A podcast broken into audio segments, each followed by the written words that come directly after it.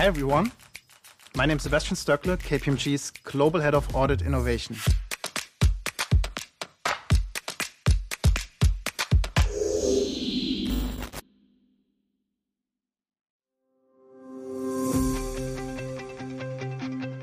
New and emerging technologies and the accelerated digitization are radically changing the future of audit. KPMG firms are committed to serving the public interest and bringing value to our clients through continuous innovation. I'm thrilled to share that today we are launching our five week campaign, All Eyes on the Future of Audit.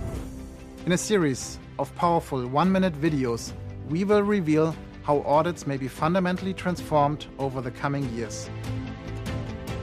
Leveraging the strength of our network, the videos will take you around the world, speaking to some of my colleagues from the UK to Australia via France, the United States, and Brazil.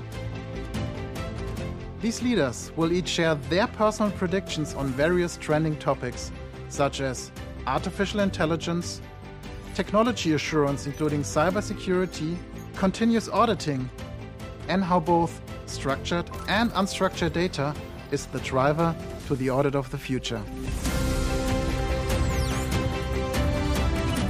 Each video includes in depth insights and essential resources, so be sure to follow KPMG on LinkedIn and bookmark KPMG's innovationinaudit.com page. The first prediction will be launching next week, so please stay tuned.